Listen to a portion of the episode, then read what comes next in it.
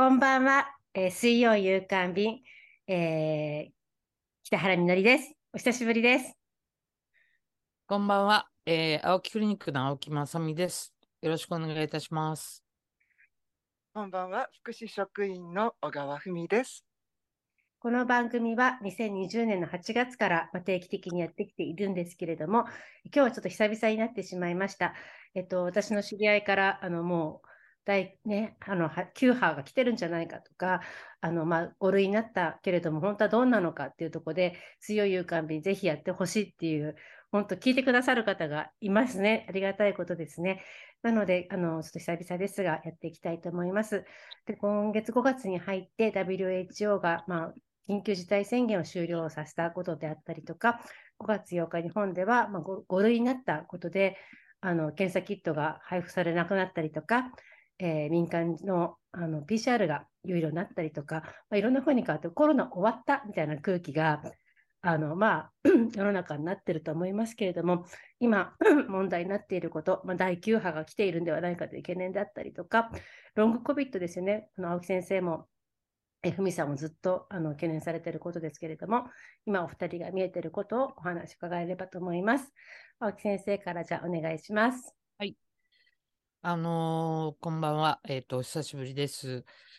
え、街はもう随分とコロナ前に戻って、あの、うちの診療所がある銀座とかはですね、外国人のお客様もたくさん見え、えーもう本当なんか日常的にっていうか、あれかしらね、あの、通勤が戻ってきてる。だから人が歩いてる。もちろん日本人もたくさん歩いてる。で、えっと、改めて、あの、歓迎会とかですね、なんかやってるですよ。で、特にこの間、おととい、あ、金曜日ですね。ものすごい派手に歓迎会を銀座の街でやってまして、いろんなところに若い人たちが、えー、たごまっていたんですけど、半分ぐらいの人たちはマスクをかけていない。あのね、えー楽しくてお酒が入ってついてマスクしていない。それはいいんですけど、とこの世界的な緊急事態は終わりましたけれども、えーえーまた新しく、えっと、えー XBB1.16 っていう株がですね、えー盛り上がってきてます。特に、えっと、ヨーロッパで3週間ぐらい前に、ドイツが公共交通機関は高機能マスクをしてくださいということを言い始め、先週からロンドンは、えっと、通勤時のマスクを推奨し、それからインドでは、WHO がインドでは、えーオミクロン流行り始めましたよ。注意してくださいという勧告を出しました。で、あの、後から、あの、ふみちゃんからも、えっと、お話があると思いますけど、この XBB1.16 っていうのは、あの、どうも、えー、結膜炎、目の症状がありそうだというふうに言われているんです。でね、ここ、あの、ちょっとこれ、この3年間、ざっと思い出してほしいんですけど、これなんかどうもこのウイルスっていうのは、えー新型コロナウイルスっていうのは、なんか神経系に親和性がありそうだということでずっと進んできましたよね。え、あのだから、匂いがなくなったり、味覚がなくなったりとかいうのは、これ、嗅神経とか味覚の神経とかがやられる。あるいはその神経の周辺の細かい血管がダマになって詰まるんじゃないか。というような、いわゆる神経周辺の神経細胞とか神経と血流とかそういう話が多かったですね。ところが今回実質本当にあの非常によく見える臓器の目で目がやられるっていう初めての現象が出ています。どういうことかっていうと目で見てわかるってことです。それから患者さんに非常に自覚があるってことです。目っていうのは眼球結膜と眼瞼結膜っていう部分があるんです。あのよあの白目のところは眼球結膜って言います。で、このこの B、赤米の米の下のところ、これは眼瞼結膜って言いますけど、あの、流行り目とかプールであの子供たちが移ってくるやつ。あれ、あの、毎年、プールの時期になると流行るんです。それはね、このアッカンベーってやるとこの、あのえー、眼瞼結膜っていうところが赤くなったり、腫れたり、ザラザラしたりするんですよ。なんだけど、今回、あのえっ、ー、と、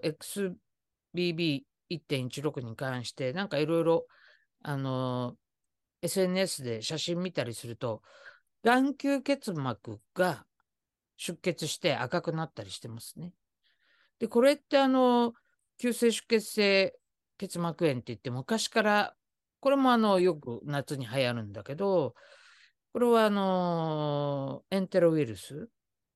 というウイルスが起こしてくる病気なんですけど、それになんか症状がちょっと似てる。だから一番初めは眼科の先生たちは、えっ、ー、と、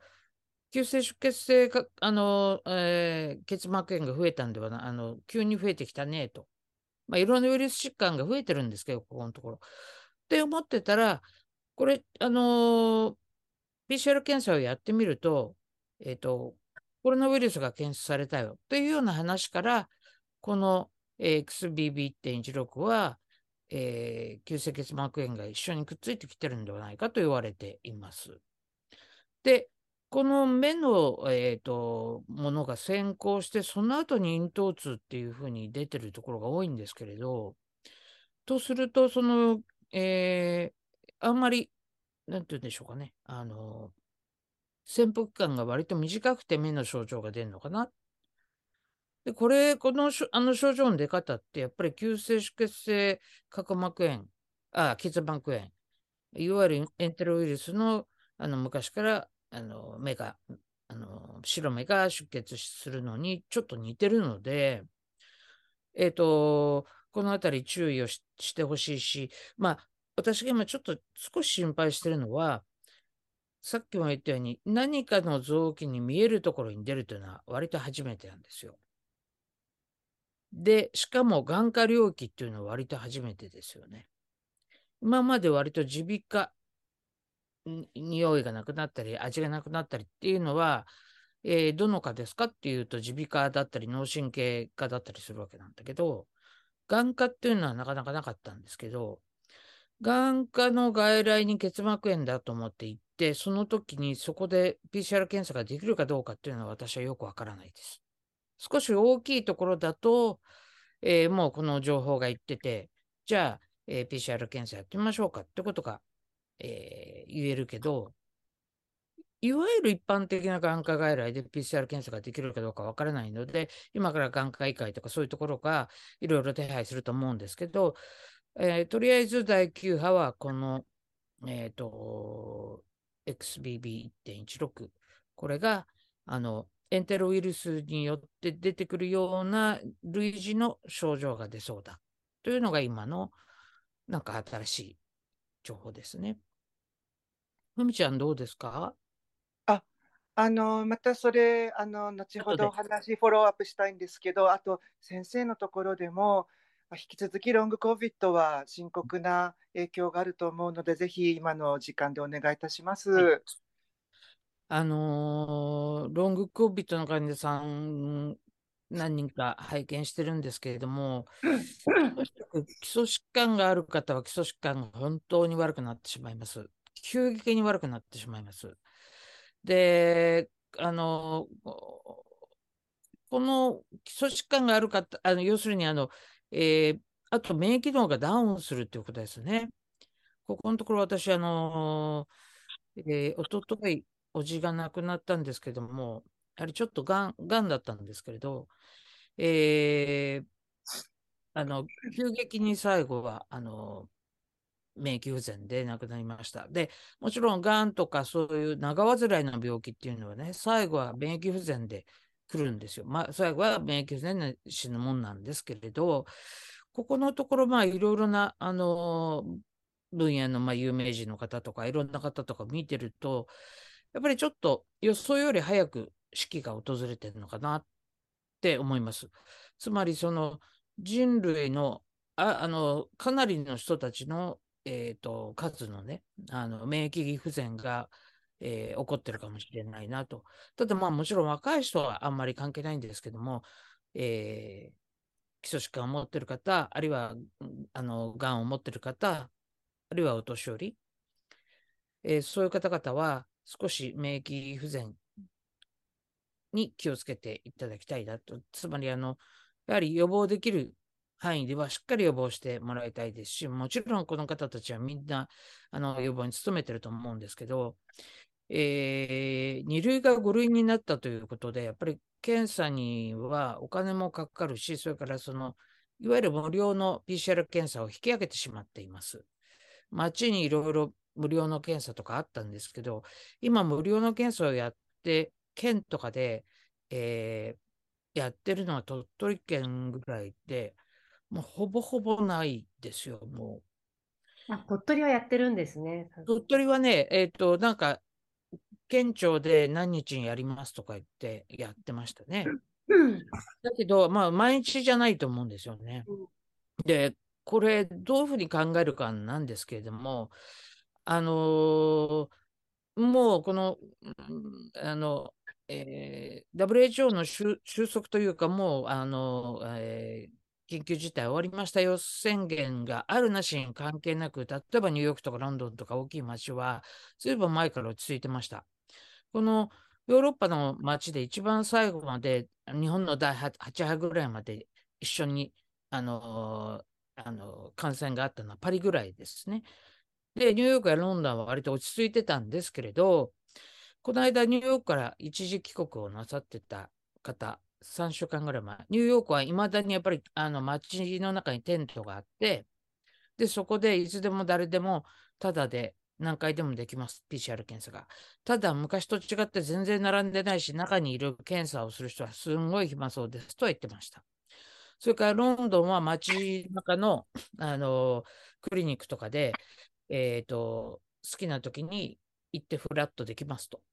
いうことを言ってました。で、ベトナムにこの間行ってきた方は、ベトナムでは PCR 検査はやっぱ有料になってしまって、えー抗原検査はあの、えーとキットを買ってって、大体日本と同じような感じです。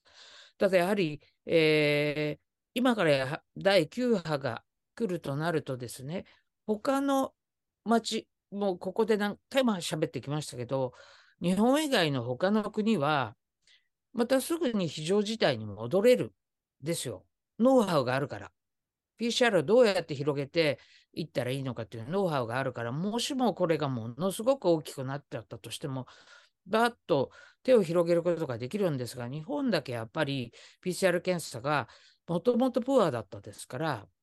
これを第9波に向けて手厚くとかいうことができないのですごく心配。それともう一つ、さっきも申し上げた通り、一見流行り目に見える。つまり流行り目っていうのはさっきあの言いましたけど、アデノウイルスだったりエンテロウイルスだったりするウイルスが違うんですけど、こういうの、ね、あの涙とかから、えーあの検体を取ってね、あのえっと、PCR 検査をすぐできるとか、そんなことじゃないわけなので、何によるその結膜炎なのかっていうことが、日本ではちょっとすぐに判定できないんだよね。だからそういういろいろな意味でですね、もうこの遅れてしまった日本の検査体制っていうのは、どこかで何とかしないとダメなんだろうなと思うんですが、え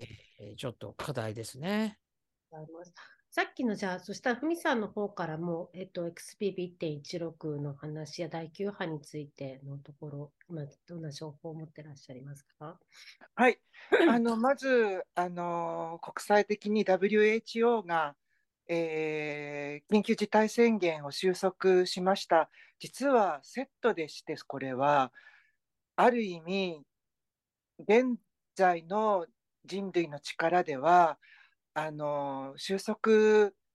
ちょっと諦めないといけないかもしれないというのが、あの、うん。テオドロス、あの、委員長ですかね、あの、局長ですかね、議長ですかね、の声明で、あの、それとセットで WHO はちゃんとロングコビットの診断、あの、の、あの、ガイドライン、それから治療のガイドライン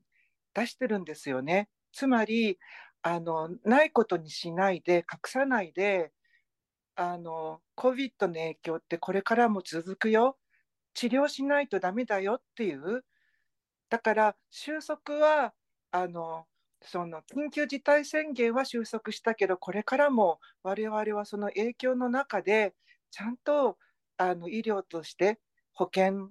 行政として政策として責任を取っていくよっていうことを言っています。だから態度が変わったということです。翻って日本は5類以降になって数日経ったところで今集まったんですけど前回はあの5類に反対しますということを言っていました。東京五輪の時と同じなんですけれども強行されて隠蔽されてそれであの時間のこう稼ぎをされてそれであの泣き寝入りはしなくてこれからも控除を要求していくことで変えられることを言いたいと思います。まずあの5類のあの感染あの源は例えば HIV、エイズを起こすウイルスですねも5類です。メナンジャイレスあの髄膜炎あの我々から言ったら非常に困難な感染症ですを起こすあの細菌もあの5類指定です。あの麻疹も、まあ、本当に深刻な感染症なんですけど、まあ、あのいいワクチンがある。それからたとえインフル並みなインフル並みって皆さん言ってますけど、インフルエンザが学級で出たらあの学級閉鎖しますよね。インフルエンザうちに子供がいたら、あんまり会社に行くのためらいますよね。インフルで陽性になったら、さすがに休みますよね。だから変わらないんですよね、命に関わるって。ただ、オミクロンに関しては、インフルよりも感染力が強く、死亡率が高い。実はオミクロンは、デルタ、最初の頃初期よりもたくさんの人を殺しています。死亡率が高いんです。で、致死率っていう毒性の面は低いのになぜそんなことが起きるか感染力が高いからより多くの人に広がって致死率が低いからなくならないでどんどん広げてしまうその理由は倍あのこう分裂するあの倍増するそういうあの増える増殖スピードがどんどん速くなってるんですね。それでこんなにたくさん人が亡くなってしまっている。亡くなっているのは基礎疾患があるがん患者さん、それから心疾患のある方、それからお年寄りが中心ですけれども、中には子どもも急変して亡くなっています。日本は医療逼迫をさせないために5類にしましたけど、医療逼迫をさせないために検査をしない、患者を医療機関から寄せ付けないということをしてしまったので、たくさん人が亡くなったので、COVID 診断はついてないかもしれませんが、えー、超過死亡が大変増えて、それから平均寿命も落ちました。それが2000年より2001年の方がひどいですし、2001年よりも2002年、岸田内閣、オミクロンになってからの方がひどいです。特に一番ひどいのが大阪。大阪は我々が始めたきっかけになったイソジンの時から科学をえー、なんと言うんですか、拒否するじゃなくて、なんて言うんですかね、ねじ曲げるじゃないんですけど、とにかく科学を本当にあのないことにする政治で、あのイソジンが特効薬、コロナに効くっていうあの記者会見を行政のトップがして、その今3年後、えー、やはりあの平均寿命が一番日本の中で急激に減っています。主にお年寄りです。で、関東では、えー、死亡率が一番高いのが今、あの千葉です。で、あのそれも割と維新と、えー、神話的なあのトップだというふうに、行政だというふうに聞いています。新自由主義であの生き残った人があの経済活動を自由にできるかもしれませんけれども、その陰で犠牲になる人の数をどんどん増やしてしまう政策になっています。例えば、患者数の公表ありましたね。で、定点で週1回発表というのをインフルのようにやることになりましたが、都知事はこれを五輪での成功体験で、リアルタイムでの定点発表を、観測を今、こう差し止めていて、時間稼ぎをして後出しじゃんけんのように急に急波になにあの見える化しないような見えなければ過ぎ去るというのをやっています。え無料検査終了自己負担になりました。千葉県がそういうことしてるんです。はい、はい、だから木を切るのと同じです。それで、えっと、しかし PCR はまだ2、3000円の自己負担額なので、あの我々負担できる人が多いです。ただ、家族5人みんななったら、あの2万円になっちゃう人うちとかもあるので、4000円とかで、初診料とか、あのそれはちょっと特に今、生活困窮者、あ別に福祉につながってなくても、あのなんというかあの厳しい方、たくさんコロナで値上がりして、ウクライナの戦争で物が、ね、値上がりして困っている方社会に弱者に負担がいく。一番困るのが医療費公費負担終了。あの一番いいのは抗ウイルス剤っていってウイルスの数を減らすと目から出血したりしないで済むんですね。初期にウイルスを叩くということが HIV では大事なのであのコロナだけでなく HIV では5類病原体にかかわらず厚生医療として抗ウイルス剤の助成を自治体レベルで税金で国費からあの厚労省から行っています。これが鳥取モデルをコロナにあの応用した、つまり5類でも公的助成を求められるんです。工事を要求して命を守ることはできます。今、HIV、抗ウイルス剤高いんですけれども、それで皆さんに広がってしまうことを防ぐために、えー、なってしまった方は、お薬さえ飲めば予後がいい病気に変わったので、いいお薬があるので、あのとても高いお薬ですけれども、あの公費であの自己負担ありません。しかし今は、えーと、コロナはあります。大体似たような値段です。でそれも、えーと、公費要求していきましょう。入院費用もそうです。HIV の場合は、えーと、公費負担があります。現在自己負担になりました。あのロングコービットとかでなかなか元気が出ない。あのすぐ回復しない方が安心して療養できるように、宿泊療養も終了しました。あの今、K-POP とかの、ね、イベントに行くと、マスクをすれば声が出せたり、リアルであの我々が大好きなあの司会のユミさん、MC のユミさんに会えたりするんですけど、昔はライブストリーミングとかで会えなかった、それはよいいことなんですけれども、でも、あの昔はちゃんとパクリっていうのを公費でやっていたなあのそうウイルスの懸念があるときにそういったことがさっき青木先生が言った通り他の国では今すぐできます。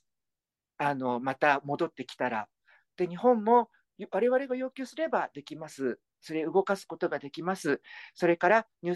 入院調整も終了しました。先生があのロングコビットの人がいても、なかなか入院先を紹介できないから慶応病院にお願いしたって伺いました。保健所はあの今は動きません。なので、代わりに医療機関同士でやらなければいけません。あの歯科医の先生方、負担大変ですけれども、すぐ、P、あの早期検査、早期治療にあの結びつけるような連携をあの我々あの一人一人の市民が問題意識を持ってあのやりたいと思っています。で最後にロングコビットそれから人がたくさん亡くなっているということを言いまして特に立場の弱い人生活困窮している人ケアワーカーの人たちが困っています。であのロングコビットあの特に神経系がやられることが多いそうです。あのうちも姪っ子が卒論の期間になってしまってあの隔離期間が終わったら、その分取り返そうと思って、風邪が治って元気になったんで、いつも以上に頑張っちゃった。その後、まだ22歳なのに、あの認知に影響が出て、なんだか前みたいに集中できない。元気が出ない。風邪の治りが遅い。それからあのアレルギーなりやすい。もやもやする。そういったものがあの海外では診断基準、これがいくつかチェックあったら、ロングコビットの治療があるよ、こういう和らげるお薬があるよ、でその中であの神経に効くあの抗戦士剤なんかも使われています、漢方なんかも使われています。で我々ができること、例えば血液サラサラのあの痛み止め、そういったものを早め早めにあの、えーと、PCR につながるのが一番いいんですけど、つながる前からおかしいなと思ったらもう飲んじゃう。それからあのイベルメクチンとかそういったお薬もあのなかなかあのエビデンスは出てませんけれども、それで助かった人はあのたくさんいます。なので、あの本当に効き目があるかどうかのあの全員が救われてるわけじゃないから特効薬でありません。そこがインフルとの大きな違いです。HIV との大きな違いです。ワクチンもいいワクチンがなければあのいいお薬もありません、効くお薬もありません。だけど、各自効く常備薬あの、すぐ飲んじゃいましょう。そんなことも後で先生とキャッチボールできたらいいなと思っています。お返しします。あありがとうございます。すみません。あの血液サラサラの痛み止めを早く飲むっていうのはどどんな薬ですか、例えば。あの小川はあのこれ全然回し物ではないんですけど、安いバファリンを飲んでますし、ロキソニンにも消炎作用というのがあって、あの目の神経が神経の周りの毛細血管とかが詰まる予防をしてくれるかなとか大体あの今回の変異株は喉の風邪なんですね喉が痛いってその最初ほら感染1日目2日目ってよく富士山の絵描いたじゃないですかで頂点の頃あの目に行くって言われてるので、うん、あのえーと、診断される前抗原が出る前にあの飲んじゃいましょうみたいなことを言っています。アスピリン系でいいです。あそうなんですね。うん、今、なんか、そういえば今お話聞いてて、確かにその、COVID になった時に、あの今どういうふうにすればいいのかなっていうこととか、もう普通の風邪扱いのような気持ちになってるけれども、インフルだったらもっと大騒ぎするよねっていうところだったり、そういうのもなんか本当普通の風邪みたいな風に意識がみんな変わってきちゃってるなっていうね、ところで、起きてることっていうのがなかなか報道もされないし、見えなくなってるんだなっていうふうに思います。青木先生、今のふみさんのお話であの返しいただけることとかありますか？そうですね。えー、あの、まずちょっと熱っぽいとか、喉が痛いとか、そういう炎症症状があったら、抗炎症剤、お手元にあるロキソニンでも、ボルタレンでも、えー、そういうのでいいです。だから、あの、あの、えっと、アスピリンですね。アスピリンとかね、バファリンとか、そういうのでいいですから、そういうのを飲むと、えー、血液が固まりにくくなります。で、前から言ってるように、あの、イベルマキチンが、あの、さっき、あの、ふみちゃんは、あの、えー、まあ、ちゃんとしたエビデンスがないということをおっしゃいましたけど、そのね、この、イベルメキシに関しては、えー、っと、えー、あの、あのもう、症状が完成してから、完全にあの、PCR 検査で、えー、ウイルスが体の中にいるということが分かってから飲み始める。つまり、症状が出てから飲み始めるとあんまり効かないんですね。だけど、ウイルスっていうのは、ウイルスの増え方って細菌の増え方と違って、最近、最近 ちょっとすいません。あの、細菌の増え方って1個の細菌が2つに分かれて、2つの細菌が4つに分かれてて倍々になっていくんですが、ウイルスっていうのはウイルスの、えー、まあ、この前あであ、新型ウイルス、新型コロナの場合は、えっ、と、RNA ウイルスですから、それが細胞の中にピュッと入って、この細胞の中にウイルスの RNA が入ると、そこでわーっと増えて、バンって爆発する。要するにもう急急激にバーンって増えるんですよ、ウイルスって。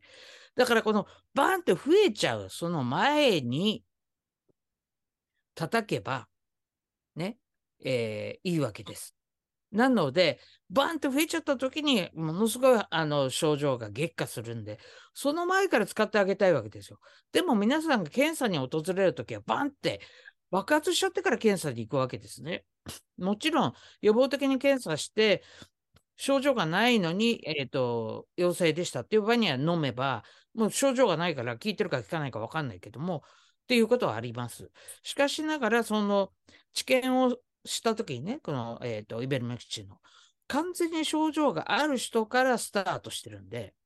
だから、えー、エビデンスがなかったというふうに言われてしまってるんです。ただこれを、えっ、と、ちょっともう一度これは何で聞くんだろうっていうふうになった時の話をちょっと思い出してほしいんです。今から3年ぐらい前に。この、あの、イベルメクチンっていうのは、主に、えっ、と、えー、大村先生が、あのえー、ノーベル、え、医学賞を取った時に、主にアフリカの、えっ、と、え、虫ですね。体の中にいる虫を殺すお薬で、この虫が移動してきて、え、目の視神経のところに来ると、目が見えなくなる。でも、このお薬を飲むと虫が死にます。つまり虫下し。まあ、これ、このお薬っていうのはも、もともとは、えっ、ー、と、抗生物質なんですね。ある、ある種の抗生物質なんだけど、これを飲むと虫が死にますよというので、アフリカの NPO の人たちがね、えー、アフリカの、中央アフリカの人に配って歩いてたわけです。飲んでください、飲んでくださいって。そうしたらば、この虫が、えっと、非常に減って、子供たちの失明率がものすごく下がったんですね。それで大村先生はノーベル医学賞をもらうわけです。じゃあ、この区域、アフリカ大陸のちょっと絵を、あの三角形の絵を、うん、あの思い出してほしいんですけど、地中海に近い方と、それからあと南アフリカには白人がいっぱい住んでて、ここはアフリカ大陸の中でも GDP が高いので、ここはこのお薬が配られてないんですが、中央アフリカいっぱい配られてるんですよ。えー、あんまりこのこのお薬って、イベルメクチンって、私も随分あの飲んだりあの、飲んでもらったりしてますけど、ほぼほぼ、えー、副作用がありません。で、安心して、だから素人さんが配っています。で、これを飲んでいる区域の中央アフリカでは、今回、パンデミックはあまり起こっていないんです。アフリカ大陸でパンデミックが起こったところは、このお薬が配られていないところです。地中海あの沿いとか、それから南アフリカ。ここは、えっと、ちょっとパンデミックになりましたけど、つまりイベルメクションを予防的に飲んでいた区域っていうのは本当に起こってないんですよ。だからね、えー、これが、あの、あの、ちゃんと治験をやったわけじゃない。この、うん、あの、新型コロナウイルスに対しての治験をやったわけじゃないから、ちゃんとした、あの、えー、えー、ななんて言うんでしょうかね。あの、えー、あの根拠のあることではないですというふうに言われてしまえばそうなんですけど、結果論から言って、このお薬は、まあ、インドの第あのデルタ班の時もそうでしたけども、これが効くっていうのが分かってインド中で配ったんですね。で、収束をしたわけですけど、あのインドのいろんな広場でご遺体を焼いてたあのえー、あのデルタ波のあの渦から救ったのもイベルメキシンだと言われてますけれども、要するにあの、えー、ウイルス量を減らすことは確かなので、だから初期に飲んでもらいたい。あまりいっぱいそのたくさん症状がガンガツンと出ちゃった時には効かないよねと。効かないっていうか、効いてるか効かないかっていうのも、えー、効きが悪いよねと。ただ初期の場合には効くんじゃないっていうことですよね。どうぞ。あの、えっと、同じことを申し上げていて、あの先生の命を救うね、臨床医の立場でそうやってこうやって救えるよっていうメッセージをあの公衆衛生の言葉に翻訳すると、あの予防薬や特効薬としてのあのデータはあのまだありませんけれども、あの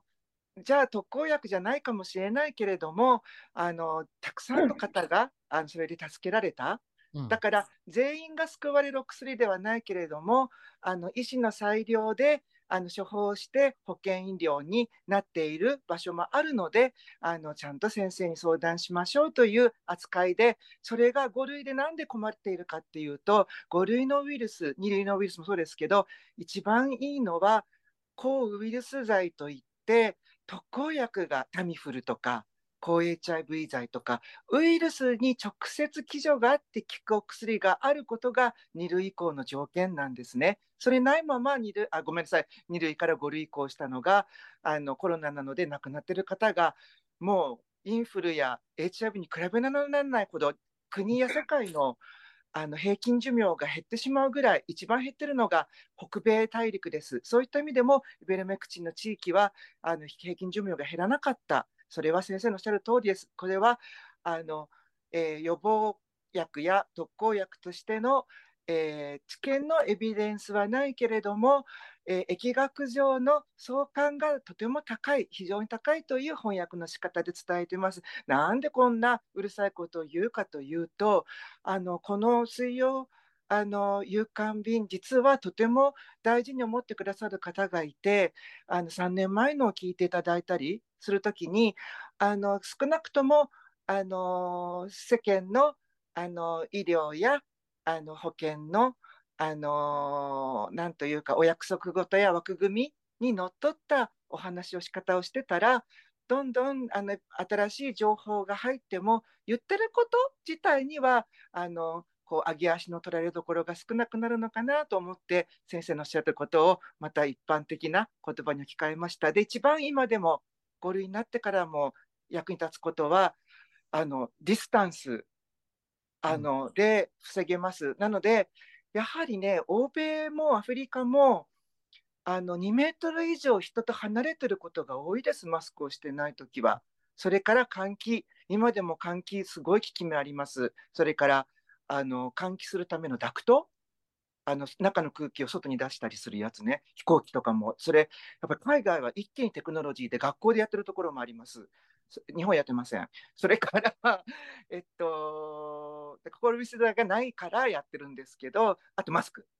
だから、声出し OK でもいいので、イベントでマスクをして、できれば、あの K94 とかのあの可愛いやつ、今いっぱい立体的に出てますから、それで自分の身を守って、あのまき散らす人たちから身をお互い守っていきたいです。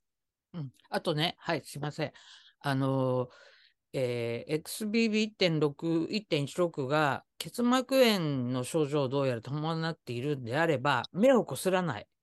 これはもう絶対に、あの、あの、お願いします。それからね、あの、もしかしたらプールとかで映っちゃうかもしれないですよ。あの、えっと、眼科っていうのは、もともと元来、夏に流行るかなんです。眼科は夏が稼ぎ時なんです。っていうのはプールでいっぱい映る目の病気がね。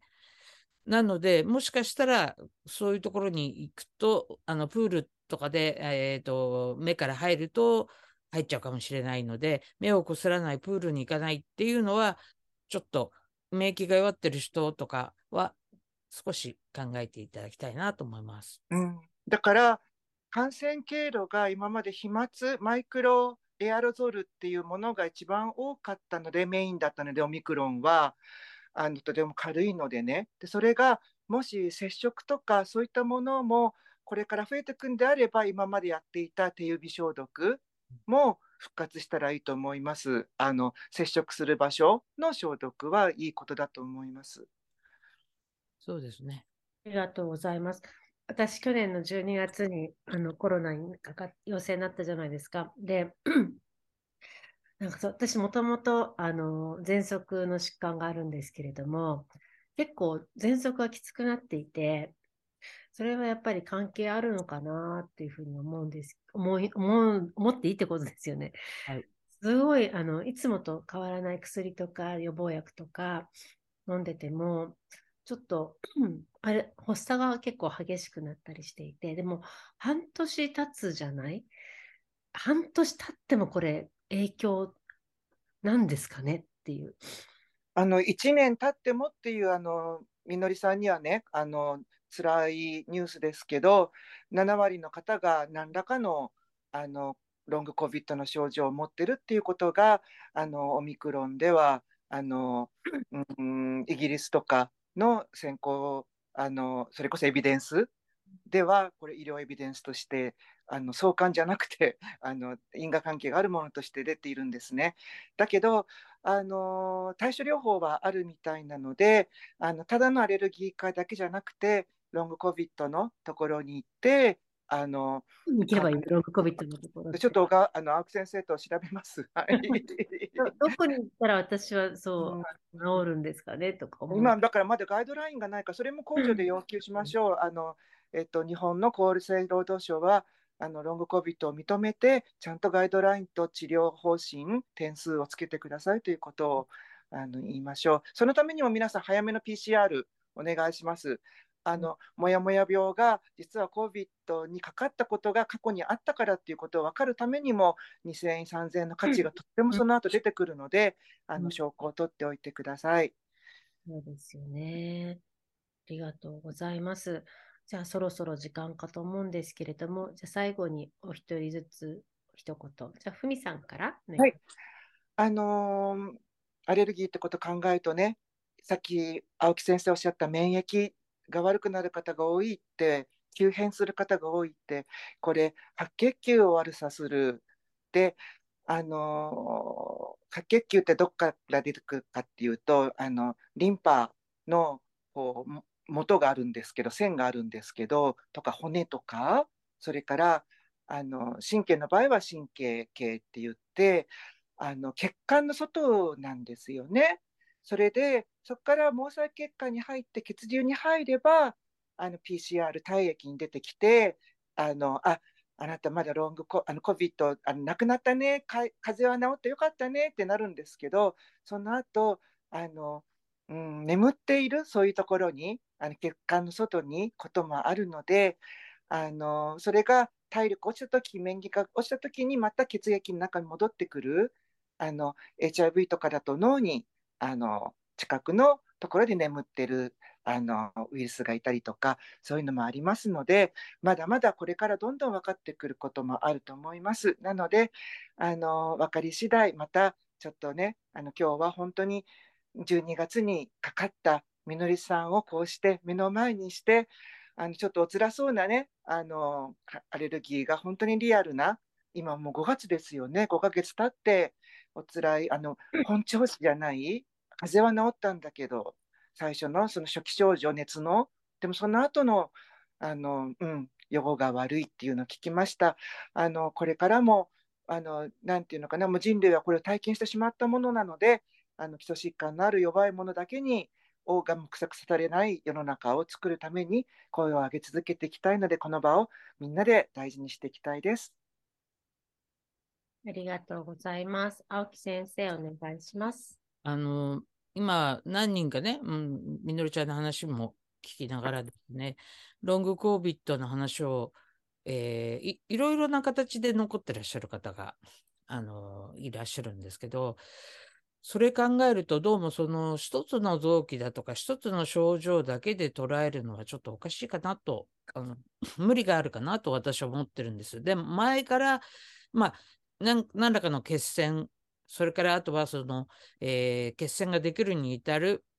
えっ、ー、と、えー、人間の体のそのあの抵抗力ですね。そういうものが悪くなって、免疫力が落ちてダウンして、えー、何かのあの症状が出るんだろうということは思ってたんですけど、最近つとにですね、これ自律神経もやられちゃうんだろうなとすごく感じることがある。で、自律神経っていうのは2種類あるんです。交感神経と副交感神経。で、交感神経っていうのはすごい簡単に言うと、誰かと殺し合いの喧嘩している時に一番緊張するんです。で、だからそういう時には、えっと、あの、瞳孔が開いたりとか、汗かいたりとか、えー、心臓ドキドキして血圧上がったりするんですね。で、副交感神経っていうのはこれと、えー、コインの裏と表みたいになっていて、交感神経が、えー、うんと緊張してるときは副交感神経はものすごく小さくなってて、この夜になってその誰かと喧嘩が終わるとですね、パカッとコインがあの裏に帰って、えまあ、ご飯お腹いっぱい食べて、ああの幸せでもう、ね、眠い、ちょっと後ろ髪を引かれるような感じで眠いなっていう、あの時が一番副交感神経のピークだと思ってください、意識がある中で。すると、人間って、じゃあどっちの生活をしてる方が体にいいかってことなんですよ。それは交感神経がビンビン緊張してる時よりも副交感神経が優位である時の方がいいに決まってる。だから、前もあの前回の放送の時にね、あのふみちゃんと一緒に言ってたことの一つは、この COVID にかかることを、これはもうウイルスのものですから、どんなに気をつけてても人間かかるときはかかってしまいます。で、その後、かかったなって分かったら、あの、せいぜいすごくちゃんと養生してくださいってことです。早く第一線に復帰して、えー、例えばですよ、えー、第一線に復帰すると、みんな仕事したりとかすると、交感神経の緊張の時間がすごく増えちゃう。すると、血管が収縮してしまうんですよ。血管収縮するから血圧が高くなる。そうするとダマが引っかかりやすくなる。だから、なるべくゆっくりゆっくり暮らしていると、副交感神経優位の時間が長くなればなるほど、ロング COVID が起こりにくい。というふうに考えてほしいんです。で、じゃあ、ロング COVID が起こっちゃった後、えー、起こっちゃった後も同じなんですね。あの、大きい手術でお腹切ったりして、えー、今は1週間で歩いてかすぐ帰ってくださいって言われるけど、昔の日本は、お腹とか切ったら3ヶ月ぐらいは会社休んでゆっくりして しててくださいって言われるんですよ。今、アメリカ式で早く帰れって言うから、なんだかみんなケロッとして元気になってすぐに会社出るけど、そうじゃないんです。体の治り方って、なんか手術でもしたらば3ヶ月も半年もかかって、あの養生して良くなるんですね、だんだん。で、じゃあ、えー、みのりちゃんがどんどん悪くなってるかというと、そんなことなくて、体の、私たちの体っていうのは、なんか、えー、病気にかかったりとか、なんかの症状が出たときに、どんどん良くしようと思って頑張ってるんです。だから頑張るのを、えっ、ー、と、ちゃんとアシストしてあげてほしいんです、自分が。それはゆっくり、ゆっくりゆっくり暮らすっていうこと。これすごく大事なので、一個一個の臓器がやられたとか、一個一個のあの部分が悪くなったっていうこともそうなんですけど、体のトータルとしてね、精神的なことも含めて、あ、交感神経を休ませる。副交感神経をなるべく優位にする。ということをトータルで考えていくってことをやっていきたいなと思います。やってってください。だから、お風呂の中でアロマ炊いてね、ぼーっとしてるっていうのが、まあ一番お金 かかんなくてできることかなとか思いますんで、半身浴でもいいです。そんなことで、ちょっとでも、えー、体の調子が良くなればなと思います。ありがとうございます。なんかね、落ち込んでたの。あの、歩なんていうんだろう、歩くの好きだったりとか、なんかね、運動、運動そんなあれだけど、だったのに、歩けなくなっちゃって、すごいもう、ハーハーしちゃったりとかするので、でやっぱそうなるとネガティブになるじゃないですか。うんうんうん、だからだからやっぱりあのリハビリにね、うん、あの